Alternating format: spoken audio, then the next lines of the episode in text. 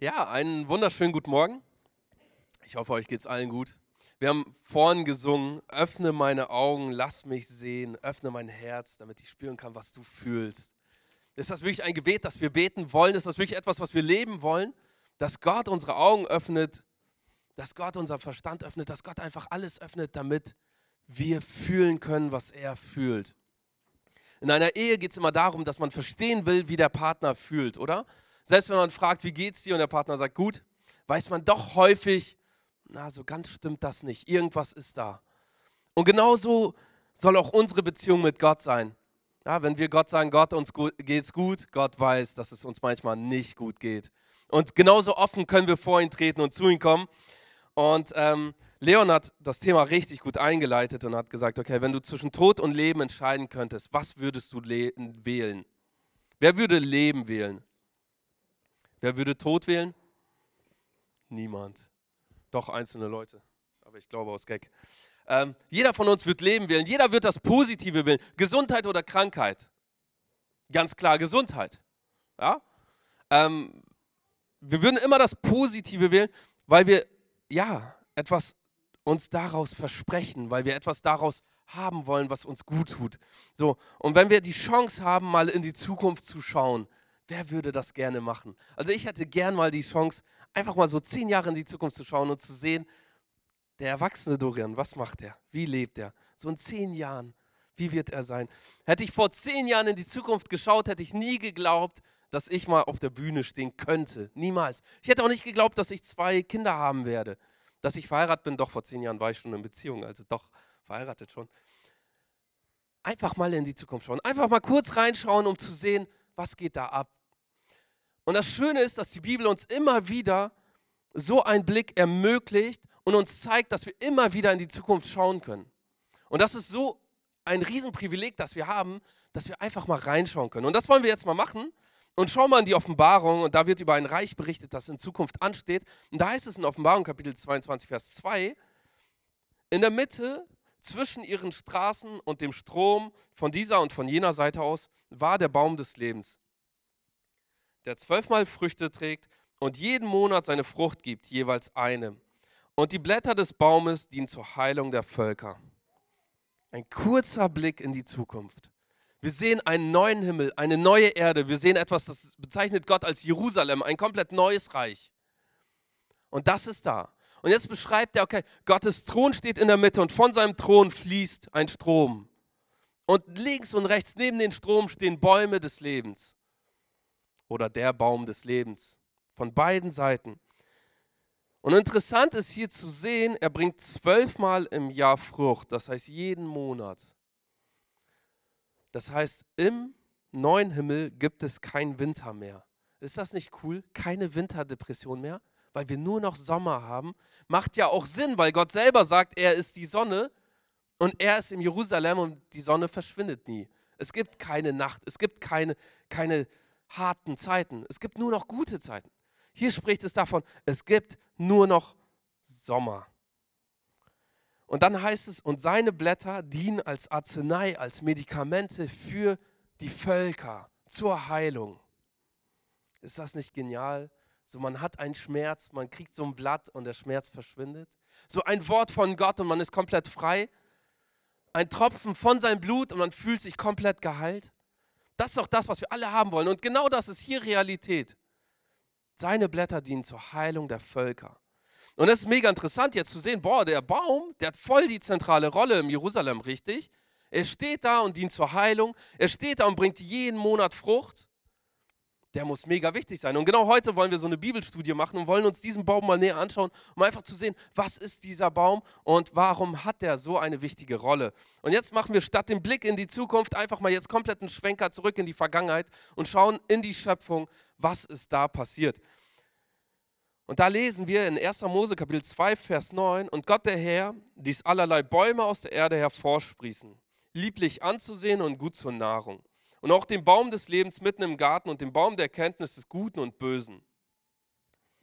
Wir sind jetzt komplett in die Vergangenheit gereist. Gott erschafft Himmel und Erde oder in dem Fall jetzt gerade die Erde.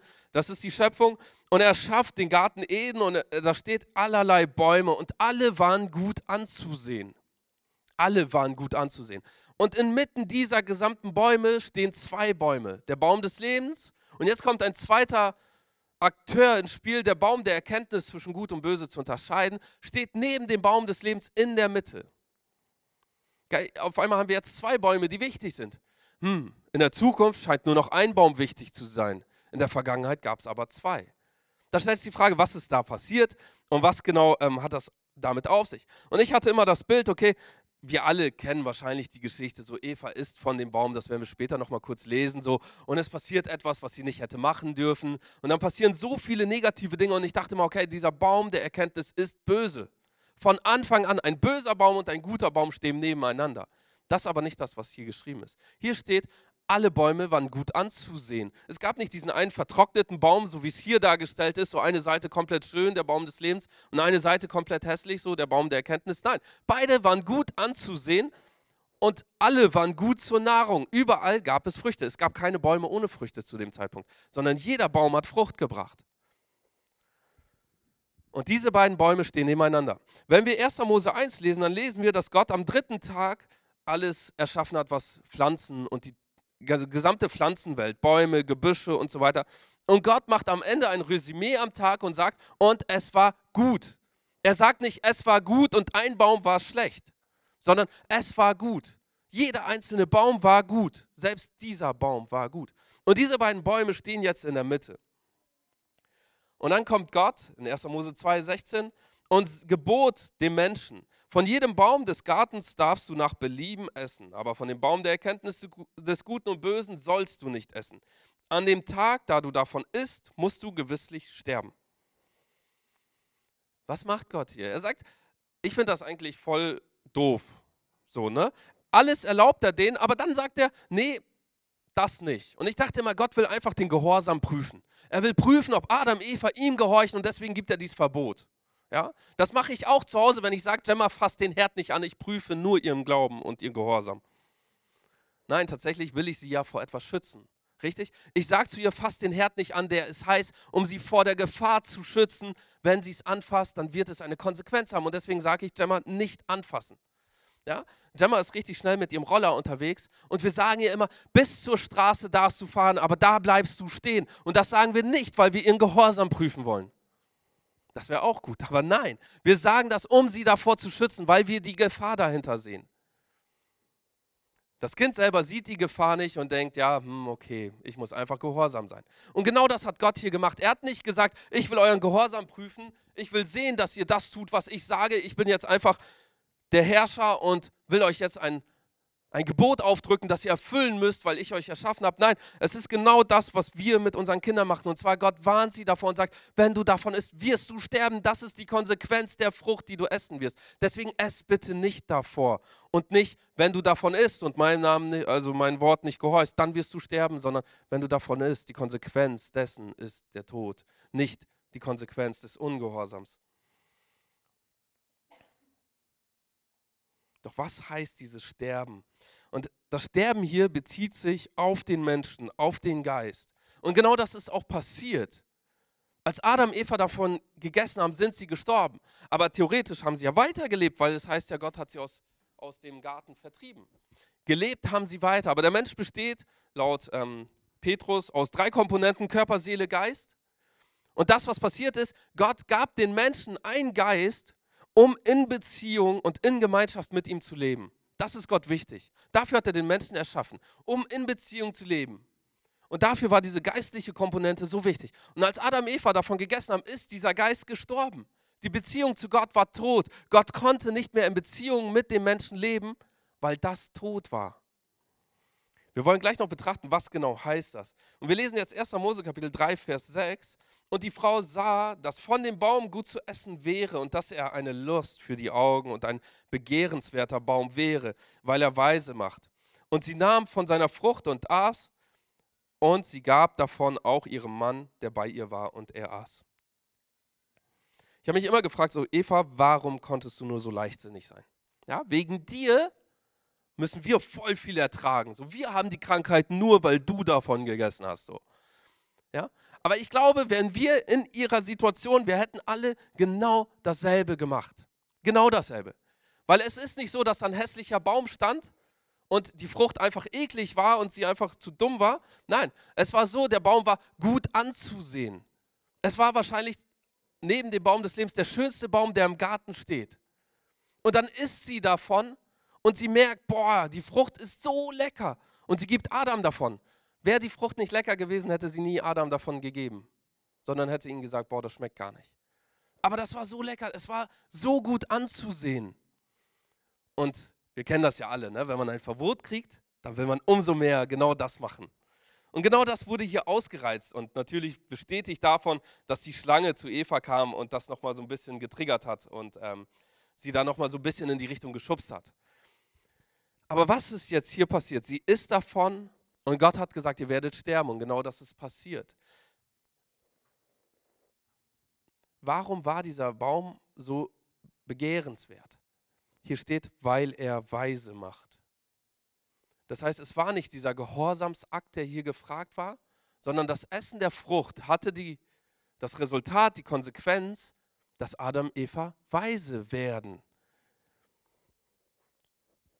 Es ging nicht um den Gehorsamsakt, sondern es ging darum, das Essen der Frucht hat etwas im Menschen bewirkt. Was heißt dieses weise werden? Und das ist dieses, dieser Begriff, der Baum der Erkenntnis zu unterscheiden, was gut und was böse ist. Plötzlich konnten Adam und Eva entscheiden, was gut und was böse ist. Und genau das war das Problem, dass Adam und Eva selber entscheiden wollten, was gut und was böse ist. Das ist die Konsequenz und das ist dieses Sterben, was Gott bezeichnet. Der Geist war dafür da, um den Menschen zu vermitteln, Gott ist dein Schöpfer, dein Gott, dein König. Aber ab diesem Moment war Gott nicht mehr Schöpfer, Gott und König. Ab diesem Moment war der Mensch selber Gott und König und konnte selber definieren, was gut und was böse ist. Und es ist ja auch gar nicht mal schlecht, wenn der Mensch selber definieren kann, was gut und was böse ist, oder? Nur das Problem ist, das wird uns in Richter beschrieben, zur Richterzeit gab es keinen König in Israel. Okay, Israel war eins der wenigen Völker, die keinen König hatten. Die hatten die sogenannten Richter, die so ein bisschen die Aufgaben eines Königs aufgegriffen haben. Alle anderen Völker hatten einen Richter, äh, einen König. Und die Könige haben definiert, was gut und was böse ist. Und in Israel gab es keinen König. So, und jetzt heißt es hier, zu jener Zeit gab es keinen König in Israel und jeder tat, was recht war in seinen Augen.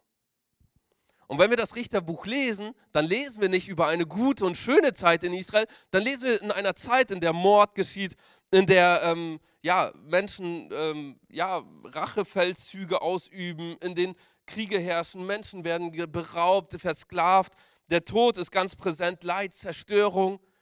Warum? Weil jeder für sich selber definiert hat, was Recht ist. Wir müssen nur mal in äh, uns, unsere Welt schauen. Ja? Jeder Mensch hat eine eigene Definition von Recht. In Deutschland, wenn ich auf das Grundstück eines anderen gehe, dann kann er zu mir sagen, du musst mein Grundstück verlassen. Okay? Weil es ist sein Recht, weil es sein Grundstück ist. Das ist ja auch so ganz okay. So, dann gehe ich runter davon. In Amerika ist die Definition etwas anders, in manchen Staaten zumindest. Wenn ich auf sein Grundstück stehe, kann er mich erschießen. Die haben ein anderes Definitions, ähm, eine andere Definition für Recht die unterscheiden ganz anders zwischen gut und böse. Bei uns ist das, ja, er steht halt auf meinem Land. Okay, gut, ich bitte ihn und dann geht er vielleicht. So, äh, notfalls rufe ich die Polizei und dann ziehen die ihn weg und das war's. In Amerika geht's, die fühlen sich sofort bedrängt und äh, was will der von mir? Ja, der, der will mir was Böses. So, jeder Mensch, wenn sich jeder Mensch definiert, was gut und was böse ist, dann kommt es genau dahin, was hier zur Richterzeit passiert ist. Wir würden heute das Wort Anarchie verwenden.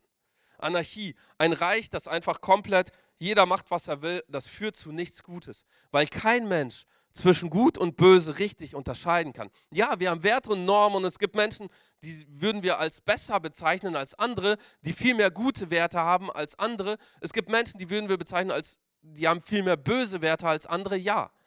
Aber grundsätzlich würde es immer an einer Anarchie enden, weil der Geist im Mensch tot ist und diese Beziehung zum Schöpfer fehlt.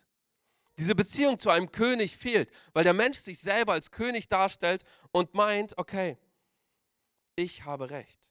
Wir gehen nochmal zurück in 1. Mose Kapitel 3, Vers 7. da sehen wir jetzt die Konsequenz, was passiert ist. Da wurden ihnen beiden, Adam und Eva, die Augen geöffnet und sie erkannten, dass sie nackt waren und sie banden sich Feigenblätter und machten sich Schurze. Es ist ein, ein kleiner Nebensatz, würde ich mal sagen, aber da steckt so viel drin. Plötzlich werden ihnen die Augen geöffnet. Das, was Gott vorher etabliert hat, er hat Adam und Eva zusammen in Eden reingesetzt und hat durch dieses Zusammen den Bund der Ehe geschlossen und hat für mich die wichtigste Institution, die Gott auf Erden etabliert hat, die Ehe in die beiden hineingelegt. Und jetzt passiert nämlich etwas, ihnen wurden die Augen geöffnet, als sie davon gegessen haben. Was haben die als erstes in Frage gestellt? Natürlich bei der Schlange erstmal wurde das Wort Gottes in Frage gestellt, aber jetzt wird genau das, was Gott als erstes etabliert hat, in Frage gestellt, die Ehe. Plötzlich fangen sie an und sehen, oh, wir sind nackt. Und nicht nur wir sind nackt, sondern die Augenlust hat begonnen. Und deswegen haben die sich bekleidet. Was vorher nie ein Thema war, weil Adam wusste, Eva ist meine Frau und Eva wusste, Adam ist mein Mann, war jetzt plötzlich ein bisschen anders. Adam hatte Angst um seine Frau und Eva hatte Angst um ihren Mann.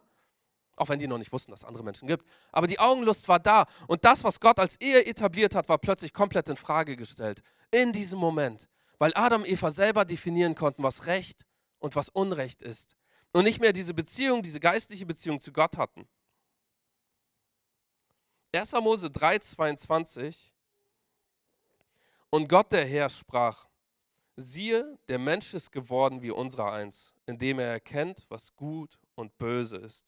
Nun aber, dass er nur nicht seine Hand ausstrecke und auch vom Baum des Lebens nehme und esse und ewig lebe. Eigentlich voll hart, wie Gott jetzt hier reagiert. So, Adam und Eva haben von dem Baum der Erkenntnis gegessen. Jetzt sagt Gott, die sind wie wir. Was meint er damit, die sind wie wir? Nicht die sind weise wie wir, nein, sondern die definieren sich selber, was Recht ist und was Unrecht ist, so wie wir es eigentlich machen. Die sind sich selber ein Gott geworden. Und jetzt sagt er, sie sollen bloß nicht vom Baum des Lebens essen. Weil das Problem ist, der Geist ist immer noch tot. Und würden die jetzt vom Baum des Lebens essen, wir sehen, das Essen allein von dieser Frucht hat eine Konsequenz. Und das Essen vom Baum des Lebens hat die Konsequenz, dass man ewig lebt. Würden die jetzt vom Baum, der, äh, vom Baum des Lebens essen, würden sie ewig leben, aber ewig in der Trennung mit Gott, weil der Geist dann ewig tot wäre. Das heißt, Gott verbietet hier etwas und will den Menschen eins zeigen. Du definierst für dich selber, was gut und was böse ist. Du bist dir selber dein Gott, aber du wirst immer mit der Ewigkeit konfrontiert werden, weil du wirst körperlich sterben. Das ist das Einzige, was uns Menschen ja auch wirklich noch bewusst macht, dass wir kein Gott sind, oder? weil wir haben keine Herrschaft über Tod. Wir können nicht sagen, niemand kann mehr sterben. Wir haben keine Herrschaft mehr darüber, ob Menschen krank oder gesund sind. Das ist ja das, womit wir konfrontiert werden, wo Menschen dann plötzlich stehen bleiben und sagen, boah, vielleicht gibt es doch einen Gott, weil ich eben keine Kontrolle mehr habe, ob ich gesund oder krank bin. Ich rede noch nicht vom neuen Bund, ich rede immer noch vom normalen Menschsein. Ich habe keine Kontrolle darüber, ob ich ewig lebe oder nicht. In Prediger heißt es, die Ewigkeit ist in unser Herz gelegt. Die Ewigkeit liegt in jedem Menschen. Jeder Mensch wird spätestens, wenn er an den Tod denkt, mit Gott konfrontiert. Und genau deswegen hat Gott gesagt, davon sollen die nicht essen. Weil wenn die davon essen, werden die nicht mehr konfrontiert mit dem Tod. Was ist das so gefährliche am Baum der Erkenntnis. Das Gefährlichste ist, das sehen wir, ähm, das haben wir vorhin schon gelesen, Eva sah, dass von diesem Baum war es gut zu essen. Und sie spricht von diesem einen Baum in der Mitte immer. Sie spricht nur immer, wenn sie von dem Baum in der Mitte redet, von dem Baum der Erkenntnis. Das Problem ist aber, in der Mitte standen zwei Bäume der Baum des Lebens und der Baum der Erkenntnis. Das Gefährliche am Baum der Erkenntnis ist, dass der Baum des Lebens komplett in den Hintergrund gerückt ist. Adam und Eva waren nie verboten worden, vom Baum des Lebens zu essen. Obwohl er genau daneben steht und genauso herrlich ist und genauso gut anzusehen ist, haben die nicht davon gegessen. Und die haben ihn nicht mal beachtet. Und genau das ist das Problem. Der Baum des Lebens wird in den Hintergrund gerückt, immer dann, wenn der Mensch versucht, Gut und Böse zu unterscheiden. Immer dann, wenn der Mensch versucht, Erkenntnis zu wählen, wird das Leben in den Hintergrund gerückt. Wir werden nachher noch so eine Conclusion machen, damit wir so richtig verstehen, was hat es damit auf sich. Und wir gehen jetzt wieder von der Vergangenheit hin in die Zukunft. Wir haben jetzt verstanden, okay, was damals passiert ist. Wir haben verstanden, es gab zwei Bäume. Wir haben verstanden, ähm, was die Konsequenz war, von diesem Baum zu essen. Und jetzt gehen wir wieder in Offenbarung Kapitel 2, Vers 7. Da spricht Jesus zu einer Gemeinde und sagt, wer ein Ohr hat, der höre, was der Geist den Gemeinden sagt. Wer überwindet, den will ich zu essen geben von dem Baum des Lebens, der in der Mitte des Paradieses Gottes ist. Der Mensch hat vom Baum der Erkenntnis gegessen. Gott hat verboten, vom Baum des Lebens zu essen. Hier sagt er jetzt, ihr dürft vom Baum des Lebens essen. Das Verbot Gottes wird hier aufgehoben, spätestens hier. Hier sagt Jesus, ich werde von diesem Baum euch geben zu essen. Das heißt, Jesus gibt das ewige Leben. Wir halten uns mal vor Augen, der Baum des Lebens spielte damals gar keine Rolle für Adam und Eva, aber ist jetzt der Baum, der entscheidend ist für das ewige Leben. Und Jesus sagt selber, ich bin der Weg, die Wahrheit und das Leben. Er sagt, ich bin das Brot des Lebens. Wenn wir vom Baum des Lebens reden, von wem reden wir eigentlich? Von Jesus. Es hat einen Grund, warum Jesus genau an Holz sterben musste, an einem Kreuz. Auch das Kreuz ist ein Symbol für diesen Baum. Jesus hängt da, aber reicht uns seine Frucht und sagt, hier, davon darfst du jetzt essen. Und das reicht er jedem. Und das stellt diese Beziehung zu Gott wieder her. Vorher geschieht Vergebung durch sein Blutvergießen. Vergebung für uns. Und dann reicht er uns die Frucht, das ewige Leben. Der Geist ist durch die Vergebung wiederhergestellt und durch die Frucht haben wir plötzlich wieder Anteil an Gott und können ewig leben. Und das ist das Gewaltige und Große. Und das ist eigentlich der Hauptgedanke der gesamten Bibel. Der Baum des Lebens, der dasteht, damit wir wieder leben können. Damit wir eben nicht mit der Ewigkeit konfrontiert werden, sondern Perspektive Jesus, Jesus im Blick haben. Und wenn ich jetzt sage, dass wir heute noch immer die Wahl haben, zwischen Gut und Böse zu unterscheiden oder zwischen Leben und Tod zu wählen, auch heute befinden sich in unserem Leben immer beide Bäume. Und wir haben heute tagtäglich, treffen wir die Entscheidung, ob wir zum Baum des Lebens gehen und essen oder zum Baum der Erkenntnis und da essen. Und es macht einen riesen Unterschied. Beim Baum der Erkenntnis ist die Seele in den Vordergrund gerückt und der Geist ist gestorben. Die Seele ist immer unser Ich. So, es geht plötzlich nur noch um mich, nicht aber um den Baum des Lebens, nicht aber um Jesus. Kennt ihr solche Aussagen wie ich fühle mich nicht wohl? So, die coolste Aussage, die ich gehört habe, ist, ja, ich kann nicht zur Kirche kommen, ich fühle mich bei großen Menschenmengen nicht wohl. Das ist so ganz klar, der Baum der Erkenntnis wird in den Mittelpunkt gestellt und nicht der Baum des Lebens. Es geht ja überhaupt nicht um die Menschen, sondern um Jesus in der Kirche. Oder darum sollte es gehen. Es geht auch nicht darum, dass ich mich unwohl fühle, sondern es geht darum, dass ich bei Jesus bin.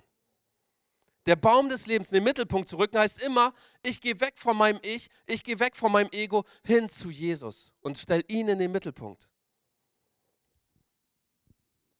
Die Frage, die wir uns immer wieder stellen müssen, ist, reicht mir die Liebe Gottes aus? Und da werden viele oder ich selber auch zu häufig beantwortet das mit Nein.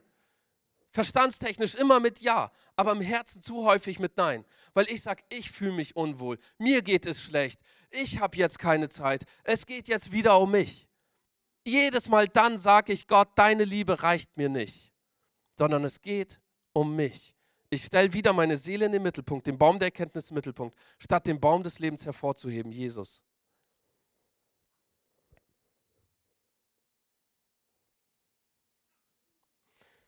Das Problem ist, dass wir uns dann häufig sehr schnell verheddern und uns sehr schnell immer nur, es geht dann plötzlich nur noch darum, es richtig zu machen. Ja, wir wollen unterscheiden, was gut und was böse ist und dann wollen wir nur das Gute machen. Wir wollen immer nur das Richtige machen. Wir wollen richtige Entscheidungen treffen. Wir wollen weise Entscheidungen treffen. Und das ist ja auch meistens ziemlich gut. Aber eigentlich fordert die Bibel uns auf, Entscheidungen des Lebens zu treffen. Und nicht richtige und weise Entscheidungen, sondern Lebensentscheidungen für Jesus. Es geht nicht darum, ob ich mich gut fühle, ob, ob es genug Demut da ist, ob, ob, ja, es geht einfach nur um Liebe. Es geht darum, das Leben zu wählen. In Samuel heißt es, Gehorsam ist besser als Opfer oder als Schlachtopfer. Das sollte eine Lebensmotivation sein. Ich kann alles opfern, was ich habe. Ich kann noch so als größter Mönch und in Abstinenz leben und wie auch immer. Wenn mein Leben aber nicht ein Opfer darstellt oder mein Leben nicht im Gehorsam, in Liebe geprägt ist, wenn ich nicht den Baum des Lebens immer im Vordergrund habe, dann bringt mir das alles nicht. Dann bringt mir das nicht.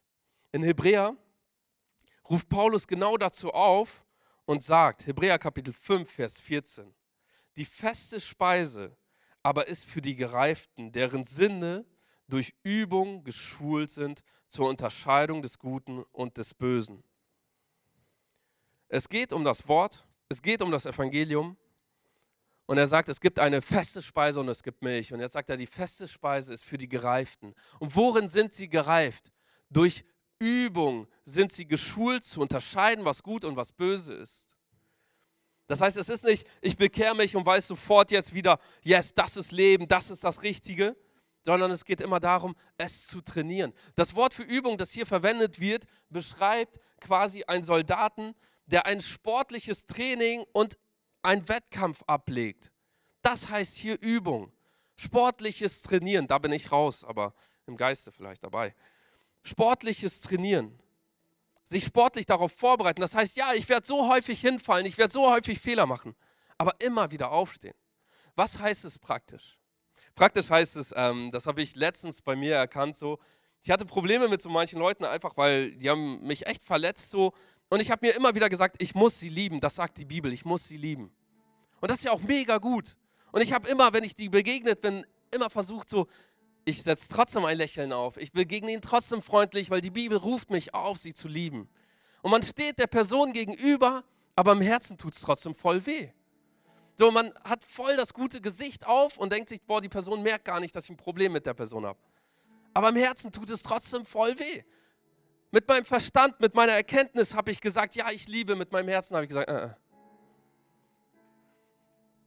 Und dann kam dieser Moment so und dann sagt meine Frau, hey komm, lass diese Person einfach segnen. Und wir haben uns hingestellt und haben diese Person gesegnet.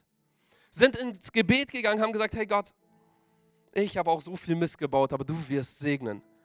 Und ab diesem Tag, es war ein Gebet, es war ein Segensgebet. Ich kann diesen Personen so gegenüberstehen und fühle mich im Herzen so frei. Wähle ich Erkenntnis, wähle ich die weisen Wege, obwohl Liebe ist weise und so tun, als würde man lieben, ist weise. Aber zu sagen, was sagt Gott? Segne selbst die, die du als Feinde siehst. Segne sie. Und wenn wir dann uns für das Leben entscheiden, dann kann Gott segnen. Und dann werden wir merken, wie Dinge, die vorher voll schwer erscheinen, plötzlich so leicht sind. Und da gibt es so viele weitere praktische Beispiele. Ja, ich bin mit meinem Auto immer zur Werkstatt gefahren, weil es immer Probleme gemacht hat. Das war ein weiser Schritt, immer zur Werkstatt zu fahren, hat nur einen Haufen Geld gekostet.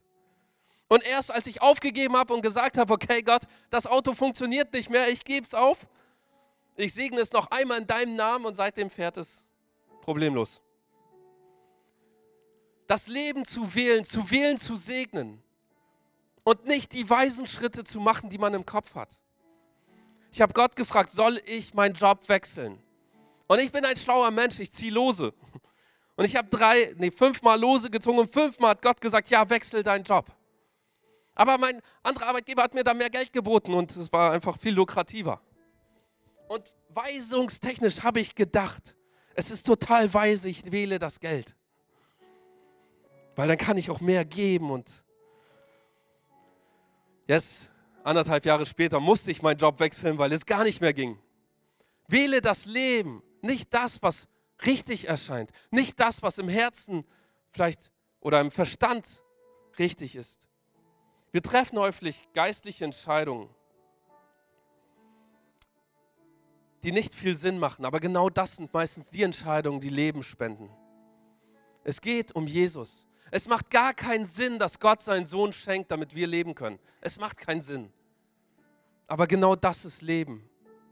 Und wir haben jeden Tag treffen wir Entscheidungen und wir entscheiden, ob wir uns für Leben entscheiden oder für Erkenntnis entscheiden. Ich habe einige wenige einfache Beispiele gesagt. Das Problem ist, dass wir meistens dann segnen, wenn wir die Probleme vor uns sehen. Statt prophylaktisch zu segnen und einfach in einem Leben des Segens zu leben. Und zu sagen, ich wähle immer das Leben. Ich wähle immer das Leben, auch wenn es manchmal nicht leicht ist. Und ich will, dass wir genau das jetzt zu unserem Anliegen und zu unserem Gebet machen. Wir wollen das Leben wählen. Amen. Das ist das, was Jesus uns am Kreuz bietet. Er bietet uns seine Frucht. Und das jeden Tag aufs Neue. Jeden Tag aufs Neue können wir uns fürs Leben entscheiden, für den weisen Weg, für einen Weg der Beziehung zu Gott, für ein Leben der Entscheidung für Gott. Wir können uns aber auch für das Schönere entscheiden, was irgendwie lukrativer aussieht, zumindest auf dem ersten Blick. Auch dafür können wir uns immer wieder entscheiden. Aber das wird uns nicht langfristig sättigen. Langfristig sättigen wird uns nur das Leben. Und wenn du merkst, hey, irgendwie, ich habe das Leben noch nicht so in mir. Ich habe Jesus nicht in mir. Du kannst heute deine Entscheidung für Jesus treffen. Jesus hängt heute für dich hier, auch am Kreuz, und bietet dir diese Frucht an. Die bietet dir sowas von aus dem Himmel an und will einfach, dass du lebst. Jesus will, dass jeder von uns lebt. Danke, Jesus. Danke, dass du da bist. Danke, dass in der Mitte die Wahl ist zwischen Leben und wir einfach das Leben wählen können, Jesus. Jesus, dieser Baum stellt so eine wichtige Rolle in deinem Plan ein. Und wir wollen uns immer wieder fürs Leben entscheiden, Jesus. Wir wollen keine Verstandsentscheidungen treffen, sondern Entscheidungen beruhend aus deinem Geist, sprießend aus deinem Geist aus der Beziehung von dir und zu dir, Jesus.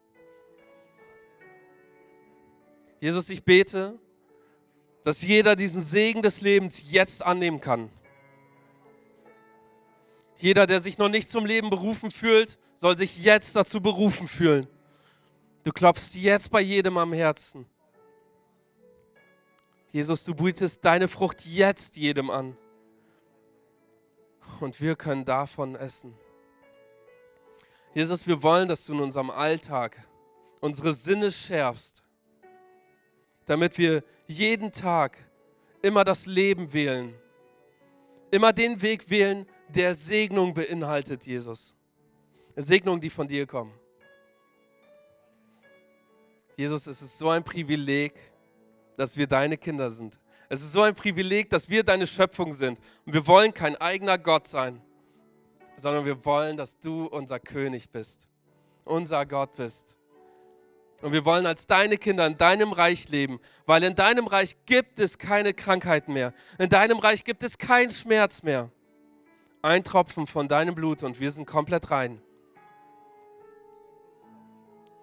Ein Hauch von deinem Wort und wir sind freigesprochen.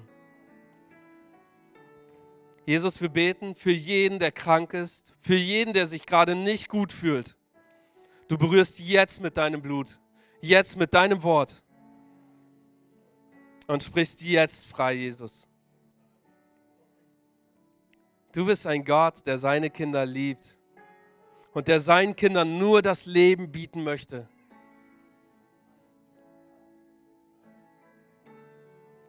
Jesus, danke dass das Einzige, was wir machen müssen, ist, nur von deinem Baum zu essen.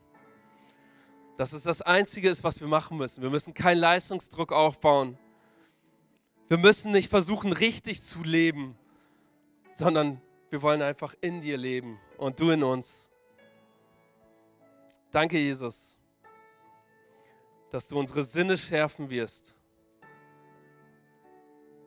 dass wir jeden Tag neu uns fürs Leben entscheiden, Jesus. Danke.